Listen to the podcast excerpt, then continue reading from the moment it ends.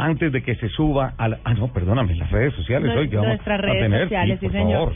Le doy la bienvenida a todas las personas que se conectan con nosotros a las 10 y 14 para estas dos horas de afición por los fierros. Les Ajá. recuerdo nuestro Twitter, arroba Blue Autos y Motos, arroba Ricardo Soler 12, arroba Luceuse, arroba Ascensión Nelson. Señor Ascensión, muy buenos días.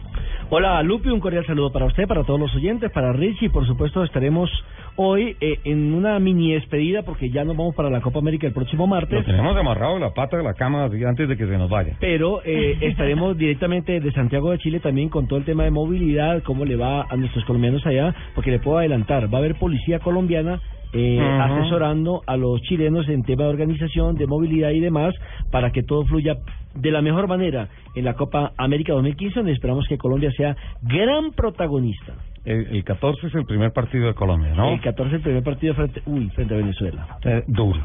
Los venezolanos juegan bien contra Pero como dijo Falcao ayer- pero contra Colombia Pero, hasta muerte. Sí, pero como dijo Falcao ayer, eh, hay que asumir el favoritismo, no lo hemos ganado, los rivales nos miran de esa manera, hay que asumirlo y vamos con todo. Falcao está conectado, ¿no? Él dijo que lo de él era la Copa América y que no estaba preocupado buscando equipo, sí estaba preocupado por hacer una buena presentación en la Copa América y la hace y le sale el equipo. Es el que tiene que estar preocupado es el empresario, que es, el, es la tarea del empresario. El de Falcao es jugar y disfrutar de sus autos deportivos.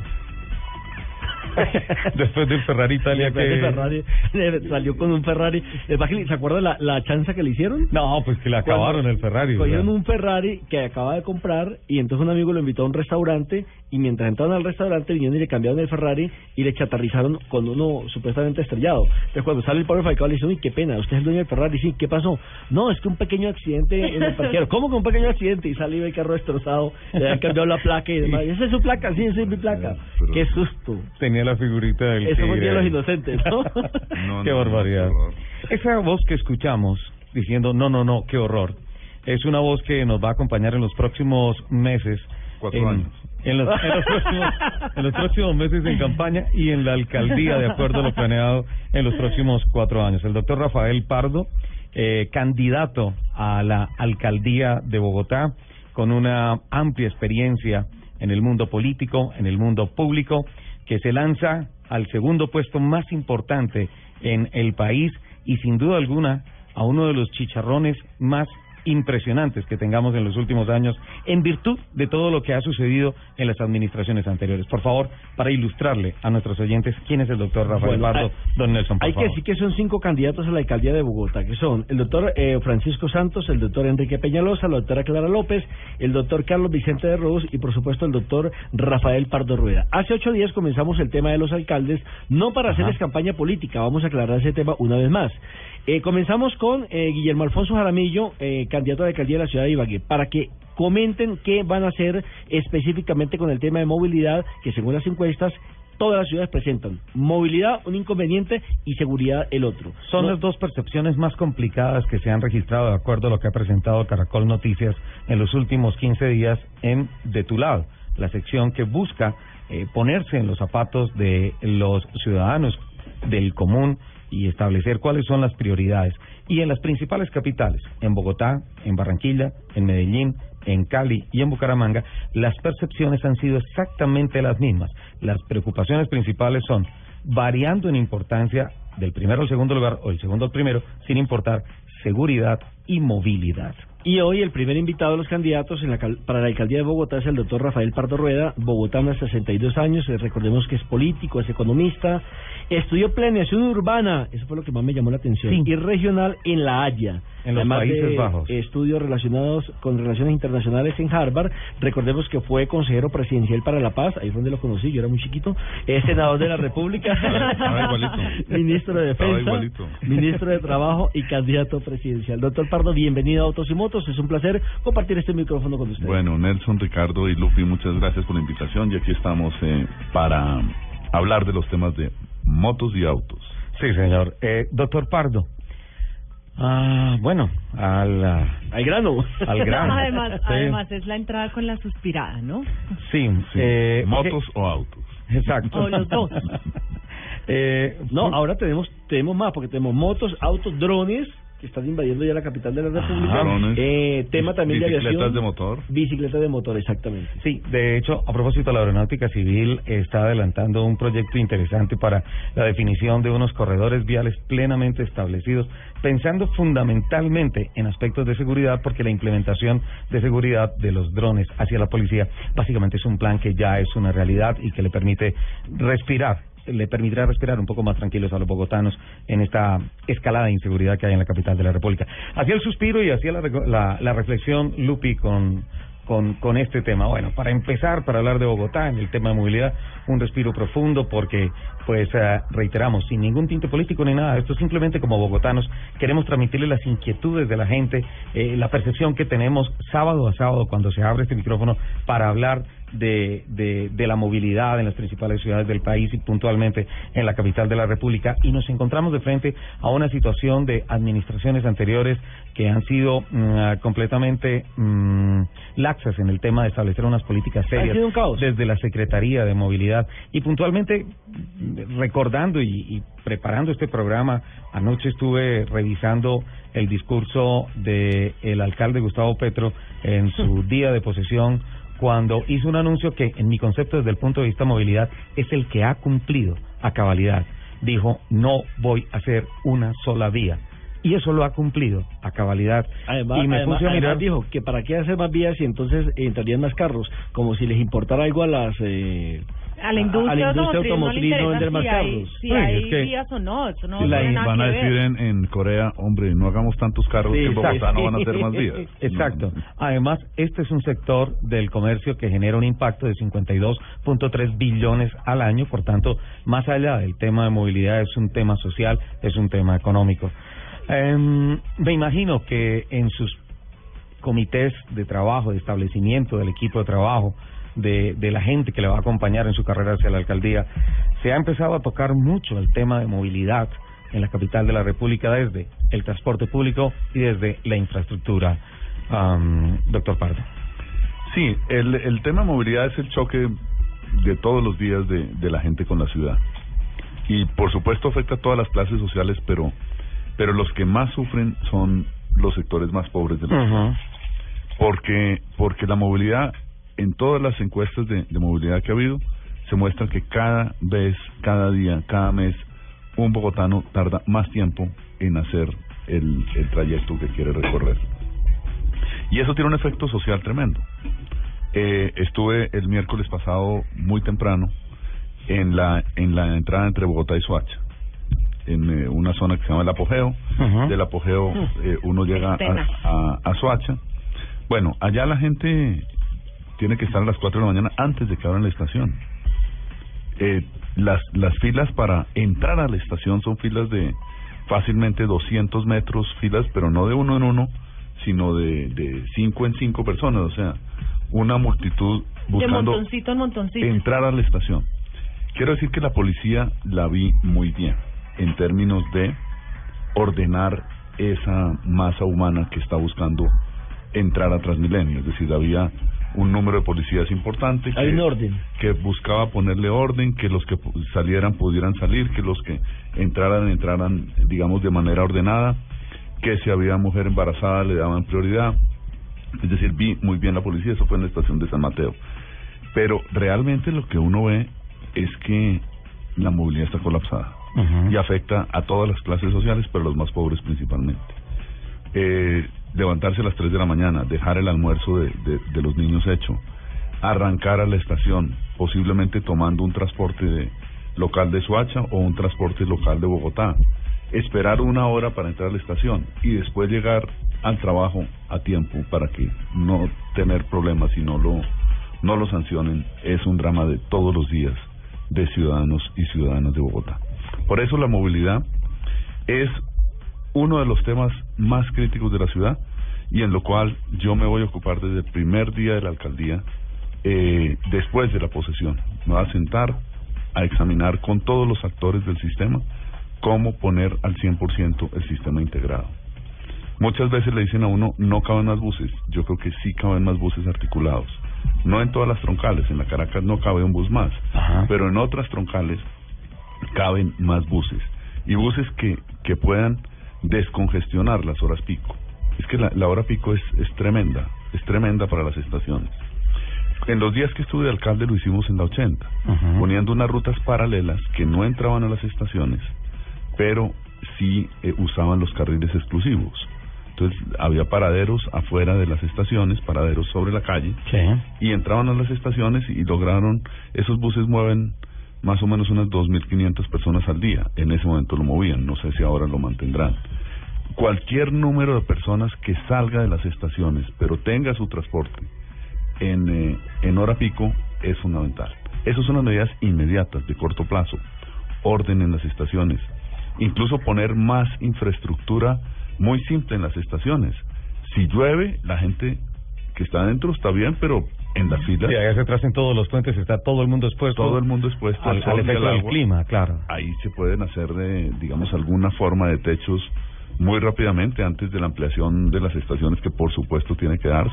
Y, y, y súmele a eso la inseguridad en las estaciones. Bueno, de ahí entramos al tema de la inseguridad. Pero no son en las estaciones, también dentro de los buses. Entre los buses. Entre los Que- buses. Que es lo más di- Que son dos preocupante. cosas diferentes, ¿no? Ahí está el tema de la inseguridad. Los ladrones buscan qué? Pues donde hay más gente y hay más gente en el sistema de transporte. Ahí la policía tiene que, hacer más. Es decir, no es solamente ordenarla las personas que, repito, yo vi de testigo que lo estaban haciendo bien. Repito, no sé si en todas las estaciones, no sé si todos los días, pero en lo que me tocó está bien. Pero tiene que haber policía para cuidar la gente, para que no haya vendedores ambulantes, para que no haya habitantes de la calle que entren y se duerman en la mitad del bus Ujú. y usen el bus como, como baño, que lo así durante todo el día y nadie les dice nada. Me parece que, que la tecnología ayuda. Sí. La alcaldía está poniendo cámaras y eso es muy positivo.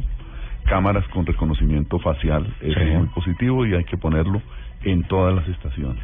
Botones de, de alarma o de pánico en los buses del SITP. Es decir, que asalten un bus no puede ser que todo el mundo que anda con celular, nadie pueda dar un diga aviso a nada. tiempo y nadie diga nada. Por miedo, por temor. Ah, eh, lo que pasa es que ese, es ese factor, Nelson. En el momento en el que se presenta un atraco masivo de pronto dentro de un articulado, pues automáticamente la gente lo que hace es empezar a esconder su teléfono celular, su reloj, Lo sus alguna cosa. Sí. Eh, porque además de, de, de exponer el aparato, pues si alguno de los Pero delincuentes tiene ve que haber está algún algo, mecanismo, tiene que haber algún en los mecanismo buses para debería tiene que debería haber algún un mecanismo un pánico para- como como como lo tienen por ejemplo los taxis sí, que exacto. decretan unos pánicos cuando consideran que el usuario que está montado ahí les está haciendo eh, un atraco Exacto, algo. eso puede ser una alternativa, me parece una alternativa importante.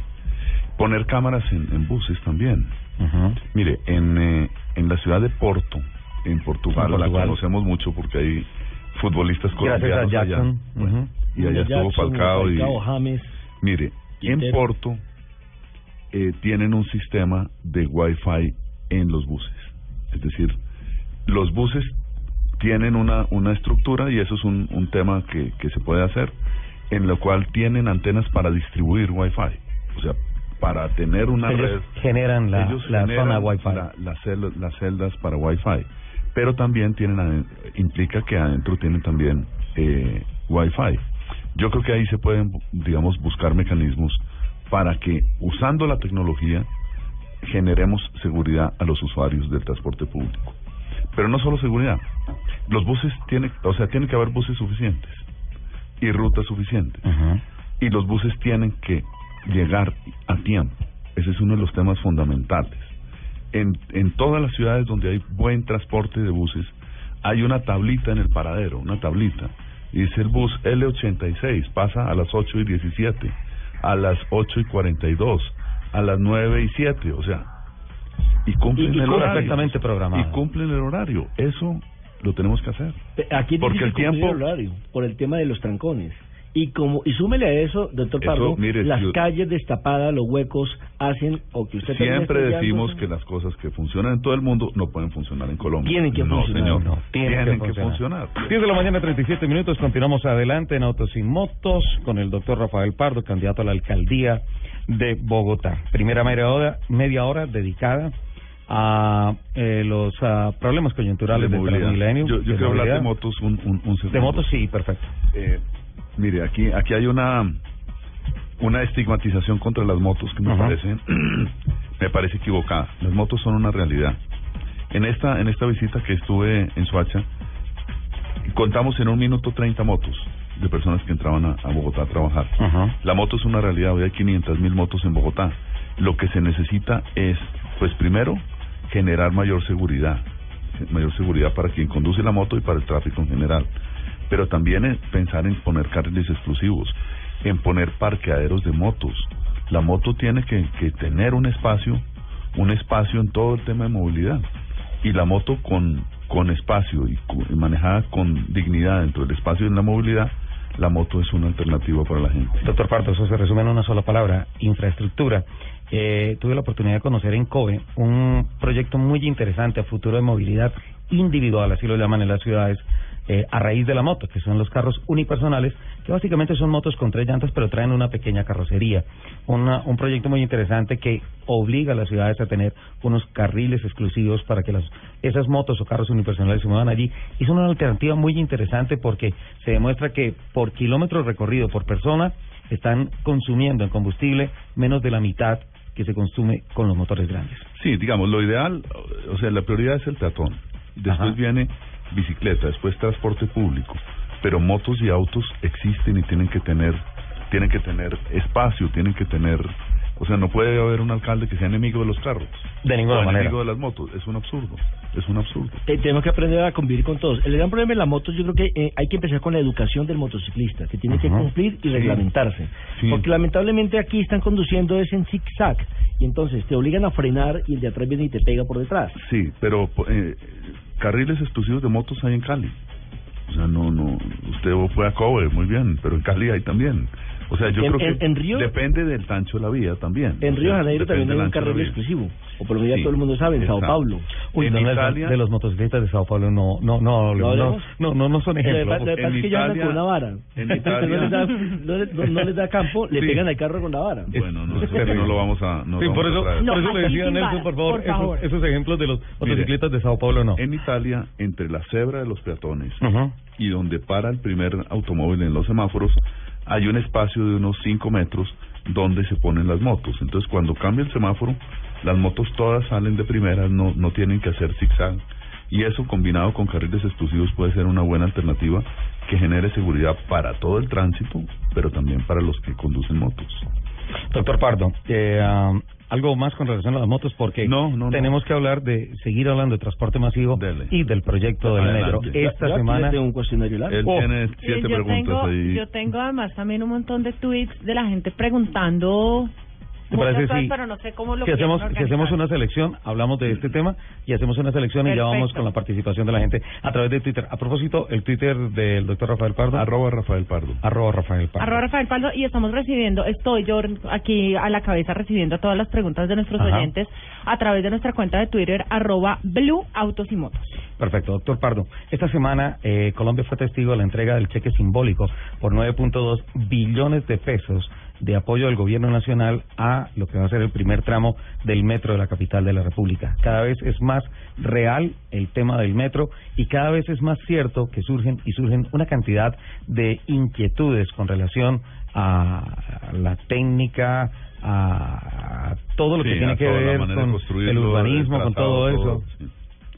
Yo, digamos, lo más avanzado que hay en términos de detalle y de diseño es el estudio sobre el cual está basada la primera línea de metro. Es un estudio en el cual se hicieron se hicieron perforaciones de suelo a 50 metros o más cada media cuadra durante todo el trazado, durante 30 kilómetros, se sabe exactamente el suelo como es y el diseño responde al tipo de suelo, que en Bogotá no es fácil, pero en México es más difícil, allá hay Ciudad de México 100 está sobre un metro, sobre un pozo gigante. Exacto, entonces no, no es lo único en el mundo que, que tiene un, un suelo difícil.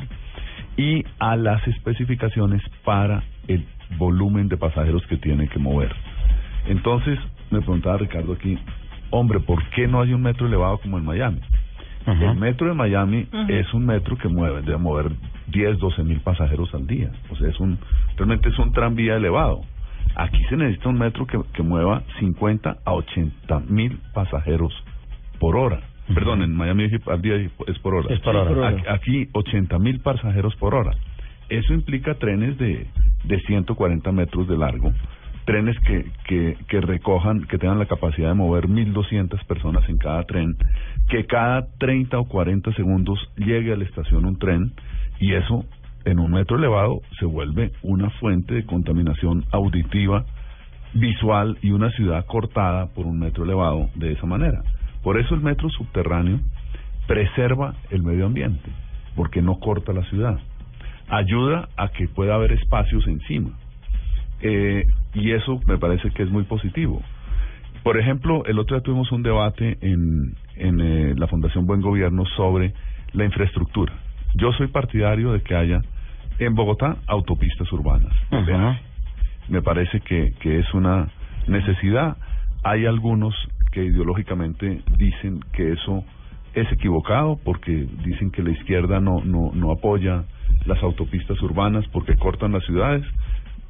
Yo digo la lo siguiente, las dos autopistas urbanas más importantes de América Latina son el periférico del, de México que tiene un segundo piso, Sí. que es con peaje, a lo largo de toda la ciudad, y en Santiago de Chile tiene una vía que por debajo de Santiago, por debajo del río, cruza Santiago de Chile. Esas dos obras las hicieron gobiernos de izquierda, el gobierno socialista de Chile y el eh, y el eh, líder eh, de la izquierda mexicana que se llama Andrés Manuel López Obrador. Pero Entonces la el tema no es ideológico. Eh, pero ahí es la El tema no que le es meten ideología. ideología. Exacto, no hay que meterle ideología. Exactamente. El, eh, el exalcalde Peñalosa dice, yo quiero un metro elevado, pero, pero no me gustan las autopistas urbanas porque cortan la ciudad. ¿Qué cortaría más la ciudad que un metro elevado? Un metro elevado, imagínense. Autopistas se pueden diseñar de manera que no corten la ciudad, que tengan la altura suficiente, que entre agua, luz en, a la, en la parte de abajo, que tengan una buena una buena estética. Entonces yo creo que el metro como está, yo lo apoyo y creo que hay que hacerlo como está. ¿Y, o y hay platica para hacerlo? Porque la gente... el gobierno nacional escuché- puso la plata. Porque es que escuché que si invertían en el metro, entonces eh, no había plata para otros La. No, troncal de la Boyacá. Bogotá, la troncal de la Boyacá se puede hacer con financiación privada. Ah, o sea que a ya usted hay le un gusta, proyecto así, a usted le gustan las Las alianzas público-privadas. A mí me APP. gustan para hacer gran infraestructura. Y hay una propuesta ya en manos del distrito para hacer la avenida Boyacá por a- alianza público-privada, con carriles de peaje, pero que financien los carriles de transporte público, o sea, de Transmilenio. Yo soy partidario de que de que el metro de que el metro arranque, o sea, Ajá. la Ya nación van puso 11 la plata. estudios, llevamos 100 años esperando el metro. Eh, no siempre 70. Sí. 70. sí. 70. 70 nomás. Pero como Eh, casi nada. No, pero es que mire, Panamá ya va a ser la segunda línea. Ajá. Lima ya va a ser la segunda línea. Y Santiago va para la quinta línea de metro. Sao Paulo ni se diga, Sao Paulo tiene siete. Barcelona tiene nueve. eh, Ajá. Madrid. Argentina tiene. Bueno, Argentina, el, metro de. Buenos Aires, el subte tiene, va a cumplir 100 años. Imagínese. Entonces, entonces no, no, no más vueltas, no más vueltas. Hay que hacerlo Corrijo la como se ha cifra, estudiado. 70 años nomás, doctor Sí. Pardo. No como más. se ha estudiado. Ajá. Eso tiene un valor importante, pero el gobierno nacional puso lo que le corresponde, que es el 70%. Bogotá tiene que conseguir 4 billones. Bogotá tiene la capacidad financiera para hacerlo. Y yo estoy seguro de que si es si el alcalde Petro no logra cerrar con la financiación, yo tengo la responsabilidad de conseguir la financiación de esos 4 billones para hacer realidad el metro. Eso sería muy bueno porque no castiga y de hecho Bogotá tiene una una eh, digamos que muy buena conducta. Tiene una de buena capacidad de endeudamiento, el 16 recaudo de impuestos es muy bueno. El año del recaudo de impuestos habla de eso aproximadamente. O sea, Que o ha sea, sido carísimo este. hay hay platica, sí, ha habido muchos Los bogotanos pagan, pagan Sí, impuestos. y, y yo creo que se va a pagar con mucho más gusto cuando Claro, cuando, si no cuando se vea la obra. Cuando Exacto. se vean las... Claro. Cuando se pero para mí- por ejemplo, para mí fue muy triste impuesto. tener que Exacto, pagar- López, la gente paga lo que... Claro. Para mí fue muy que triste, por ejemplo, Claro. pagar y ver que la 26 se la llevaron los nules, la platica que yo di. Sí, claro. Y así todos los sí, bogotanos. En- Eso no, es lo que En estos momentos el intercambiador de la NQS con Avenida 19, que es una obra que está completamente parada allí y tiene colapsado toda la parte de la 100, de la 15, la 94 y todo eso. Y entonces uno dice, ¿y esa platica para dónde se va?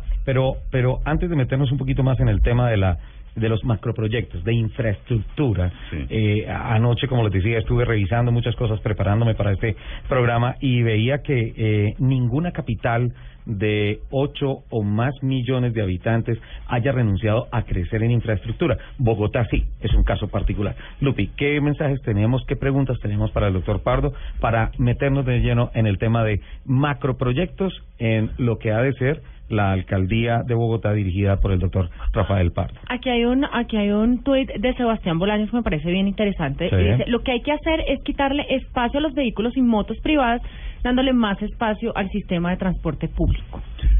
Digamos, siempre se plantea la cosa como, un, como una lucha entre unos y otros.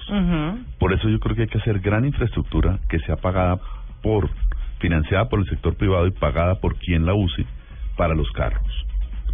Pero eso permite liberar espacio para el transporte público y generar recursos para financiar las obras que se requieren en transporte público. Por supuesto, es mejor, digamos, que 100 personas se monten en un bus y no tener 100 vehículos individuales ocupando las calles. Eso es de, de perogrullo. Pero la gente que tiene carro tiene un derecho. Tiene Para un eso paga su impuesto sobre ese carro. Exacto. Pero sí hay que buscar estimular el transporte público, estimular el transporte público, pero no plantear una lucha de clases entre el carro y el transporte Eh, público, que sería Pardo, un se- absurdo. Se pueden crear más eh, eh, calles y carreteras en Bogotá, porque es que dicen que ya no se puede. No hemos arreglado no las que hay, espacio. la que no hay espacio, no hemos arreglado las que hay, entonces que cómo vamos a construir más. No, ¿Se por puede? eso, por eso yo creo que hay que pensar en algunas vías que lo permitan, con buenos diseños, hacer vías en segundo piso. Por Eso, ejemplo, en la me gusta el NQS segundo piso. me parece que podía ser. El doctor Germán en la Margalleras 68 se podía hacer. Las entradas a Bogotá Ajá. no Hay están que planteadas en segundo piso excepto la entrada por Soacha, que no hay alternativa distinta que hacer un Exacto. viaducto de segundo piso. Eh, Pero justamente- dentro de la ciudad también es posible hacerlo con buen diseño, buena infraestructura. Muchas ciudades del mundo lo- la, la tienen y es perfectamente funcional y, y es, es mucho mejor eso que no tener vía. Claro, porque ha- hay cosas de sentido común, doctor Pardo, y lo dijimos aquí en este programa. Por ejemplo, usted va por la 68 para salir a la autopista sur, y cuando to- llega a la autopista sur, yendo por la, por la Boyacá, mejor, Sí. no por la 68, no por la Boyacá, se forma el trancón. ¿Por qué? Porque quedan las carnicerías, y entonces todos los que llevan las carnes se parquean en ese sector y taponan totalmente la vía. Es algo de sentido común. Exactamente. y las rutas piratas de transporte que Hay paran muchos, ahí muchos y embudos, muchos embudos en Bogotá. Nosotros en julio vamos a hacer un ejercicio para mostrar los 100 embudos de tránsito que se pueden resolver con concentración y dedicación y gerencia, pero con muy pocos recursos. Antes- embudos como este que ustedes mencionan. Antes de ir con Lupi, eh, recordamos que aquí en Mañanas Blue, eh, el doctor Germán Margalleras, hablando de los macroproyectos nacionales de movilidad, hablaba de que ya iba muy adelantado el tema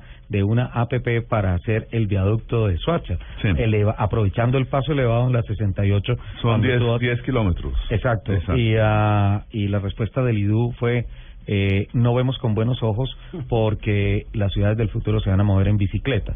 Son unas cosas absolutamente Yo le diría, racionales. le diría a quien ha dicho eso que vaya a las 5 de la mañana a la entrada de Soacha a ver si le da esa respuesta a la gente que está buscando moverse más rápido. Y justamente a eso iba mi otra pregunta, porque también nos preguntan que qué va a hacer entonces con, con los usuarios que usan medios alternativos de transporte como la bicicleta. Hay que, hay que apoyar la bicicleta, hay que apoyar la bicicleta, no solamente en retórica, sino tiene que haber más biciparqueaderos en las estaciones de, de Transmilenio. Es decir, que una persona pueda tener una manera de usos múltiples para movilizarse. Puede ir en bicicleta hasta la estación, ahí parquear. Las bicicletas públicas hay que impulsarlas. Yo creo que es un buen proyecto que, que tiene la alcaldía, lo tienen muchas ciudades del mundo, para que las personas que, que quieran moverse en bicicleta puedan hacerlo, pero si tienen que combinarlo con transporte público, haya la facilidad de hacerlo. Hay que ampliar las redes ciclorrutas también, me parece fundamental, Y hay que darle y- iluminación y seguridad, Seguridad. Sí, a las porque, redes ah, porque ahorita, por ejemplo, las pocas que hay no están pavimentadas. Que eso No, las No, pocas sí, que hay- lo que pasa es que hay tienen unas- huequitos, sí. Ah, sí, eso. Mira que en Nueva York pasa eso y en Atlanta, lo que usted está diciendo, la gente, por ejemplo, lleva su carro, la dejen en, en unos parqueaderos que hay al lado de las estaciones de tren y coge el tren y va a su trabajo. A las 5 viene, recoge su carro y te va a tomar las autopistas. Sí, claro. Eso, eso es perfectamente Eso sería una buena... También funciona mucho con trenes de proximidad. y La, todo. las, las obras que están planteadas por APP para entradas y salidas a Bogotá, Ujú. lo mismo que la, la, sesen- la, la Boyacá, perdón, que está planteada, tienen también pues aceras para peatones y ciclorruta. O sea, están planteadas con ciclorruta. para hacer mucho más amable la ciudad, sin duda, sin duda alguna. Otro mensaje, doctor Pardo, eh, qui- quisiera comprometerlo, ¿hasta qué horas nos puede acompañar? A- a- Aquí el que manda es Tulande. ¿Ah, sí? Hasta las 12. no, porque yo sé que ellos tienen otros Bueno, está bien, 11.50. A, a propósito de esto, ¿no considera usted, doctor Pardo, que eh, toda una vida política y una campaña tan seria, un proyecto tan grande como es su propuesta política para Bogotá, eh, tenga un factor de riesgo tan alto en materia de comunicaciones y es tener ahí a, a Pacho Tulande? No, Pacho es una garantía. Es una garantía, es sólido como una Quiero roca. una preguntita antes de que nos vayamos. El día sin carro. Yo soy, a mí me gusta el día sin carro. Me gustaría que hubiera más, eh, pero que fuera con consulta a la gente. Ujú. Porque el primer día, el día sin carro que hay fue producto de una consulta popular. Y yo creo que un tema que tiene ventajas en pedagogía, etcétera, etcétera, eh, tiene también un efecto negativo en términos económicos sobre muchos sectores. Y eso tiene que ser consultado. Eso no puede ser una alcaldada. No puede ser una un alcalde que resuelve. Bueno, entonces vamos a hacer uno, es, dos el, hizo dos el mismo mes. O sea, ¿a cuento de qué? Demasiado apretado. ¿Qué se aprendió del primer día sin carro para que hubiera sido corregido el segundo? Nadie nos dijo. Pero Y- un y día sin tiene- carro debería ser de verdad un día sin carro. Sin ningún carro. Eh, sin taxis Mm, complicado. Claro. es complicado. Pero es que, es decir, si, si nos ponemos a verlo, ¿quiénes son los carros o lo- los, los automotores pues que más eh, Eh, contaminan? En materia de eso dice, Sí, pero- se dice que el 75% de la contaminación de Bogotá Sí, pero tiene que viene de los vehículos de transporte pero tiene que haber público. excepciones, porque le va a colocar un ministro, por ejemplo, no puede salir en bicicleta con los no, no. Debería, salga. debería, tiene que salir. Que salga. Pero en claro. este país eh, no es tan conveniente, diría Pero debería, debería en este salir. país tiene que dar ejemplo. Doctor sí. Pardo, eh, el tema del pico y placa. El pico y placa es una necesidad por la cantidad de carros. Eh, y mientras no haya un transporte público, eh, digamos, decente y confiable, yo creo que hay que mantener el pico y placa. Pues, ¿Tal cual? Sí, yo cuando estuve en los días de alcalde mm, plantearon la posibilidad de extenderlo todo el día. Hicimos unas encuestas, no parece ser un tema muy popular ni que tampoco arregle muchas cosas, pues la gente puede estimularse a tener un segundo medio de transporte, bien sea moto o sea un segundo carro. Yo creo que eh, la ciudad tiene que, que primero arreglar el transporte público y después sí pensar en otras alternativas, en alternativas en las cuales se pague por entrar en vehículo a ciertas zonas que tienen alta congestión, en las cuales haya vías de peaje. Eh, y eso, pues, es un tema dinámico que hay que estar siempre midiendo y buscando alternativas. El pico y placa no puede ser eterno e indefinido, ¿cierto? Pero lo primero es arreglar el transporte público. Ah, temas coyunt... Ah, perdón, Perdona. qué pena. Eh, este- este- esta pregunta está bien interesante, la hace John Doe y nos dice eh, que es una pesadilla cada semáforo por los atracos a los carros y las motos. ¿Ahí Sí. qué? No, el tema de seguridad es lo que decimos, el tema de seguridad es, es crítico. Hay unos, hay unos temas de seguridad que y de movilidad que se pueden resolver con tecnología. Por ejemplo, el, el carril exclusivo de la séptima. Eh, cada vez lo invaden más vehículos particulares y cada vez requiere de más policías mirando eso. Si hubiere fotocámaras para fotomultas, le aseguro que nadie invadiría el carril exclusivo. En Cali, yo no sé si ustedes han, han ido recientemente, hay un túnel urbano que en el por debajo, del, digamos, en la Avenida Colombia. No permite paso de bicicletas. Eh, no, tienen foto, fotomultas. Ajá. Tienen fotomultas. Y usted ve que el tráfico es más o menos desordenado. En Cali es mucho más ordenado que en Bogotá, pero Sí. más o menos desordenado. Llega ahí al, al, al túnel y ahí todo el mundo va a me- a Así 59 todo el mundo kilómetros por hora. Juiciosito, las motos por la derecha, los taxis por el carril que les toca. Eh, ¿Por qué? Porque hay cámaras que ponen multas. La gente responde cuando hay autoridad. Y cuando hay autoridad, en la cual no hay que discutir nada con la autoridad, le llega a usted la fotomulta a su casa y tiene que pagar.